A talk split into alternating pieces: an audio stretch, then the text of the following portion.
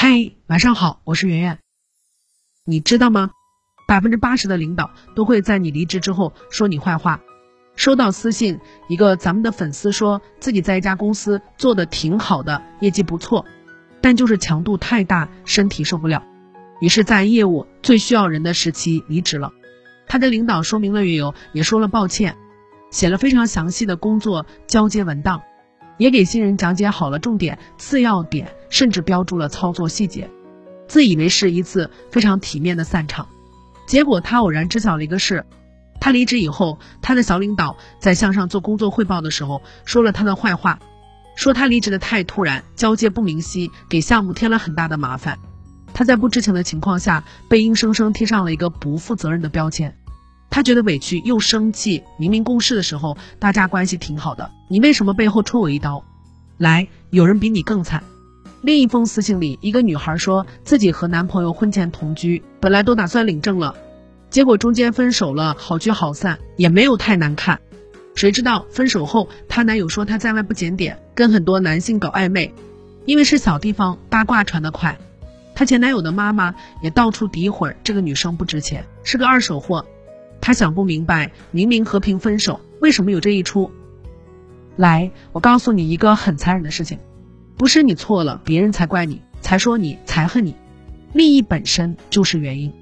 如果离职后领导说你好，那你为啥离的职？难道是公司不好吗？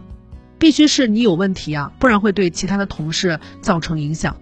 我们公司同事离职，新员工随便离职，老员工走吃顿饭，开个欢送会。把离职原因说明白就完了。老员工一般不是因为公司问题离的职，否则早就不干了。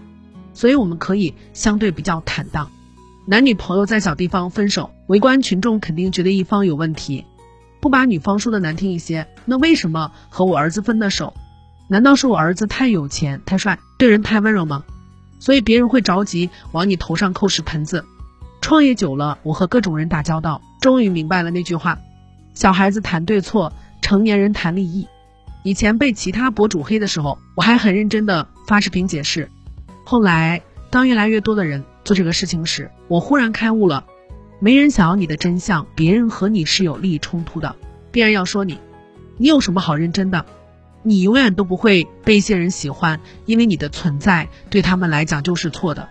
你没必要去争论对错，因为你对了，别人就错了。所以在有些人那里，你永远都是错的。孙膑和庞涓拜师路上偶遇，并结为兄弟，同拜师鬼谷子学艺，学习兵法。后来庞涓在魏国当了军师，还写信请孙膑来魏国一同做军师，不是很好吗？为什么庞涓后来要设计谋害孙膑，使得孙膑膝盖骨被挖掉？因为他发现对方比自己才华高，你如果比我弱，那自然爱不着我。可你过于亮眼，就抢了我的风头，我的路没法走了。孙膑不必哭着问庞涓：“你为什么这样？我做错了什么？我们不是师兄弟吗？你还在纠结对错？别人纠结的是利益。”有个电视剧情节特别狗血：女强男弱的夫妻，丈夫出轨，妻子当机立断提出了离婚，清算财产，查找证据，要让那男的付出代价。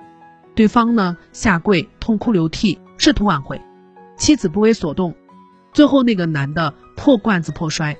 原形毕露，开始对妻子破口大骂，将过去藏着的怨气一股脑宣泄出来。你说这个男的到底爱不爱他的老婆？谈了爱你就输了。这个男人看的是利益，懂了这一点，你就不必委屈。狗和狐狸是好朋友，每天都在一起生活。一天，他们出门觅食，不幸遇到死神。死神说：“今天你们俩必须有一个跟我下地狱，猜拳决定谁输谁死。”他们商量着要一起出石头，谁知狗出了剪刀，狐狸却出了布。你的善良自有回报，狐狸本就不是你的朋友，你不必悲伤。晚安。更多文章可以关注我们的公号“逆流而上”，流就是刘媛媛的流。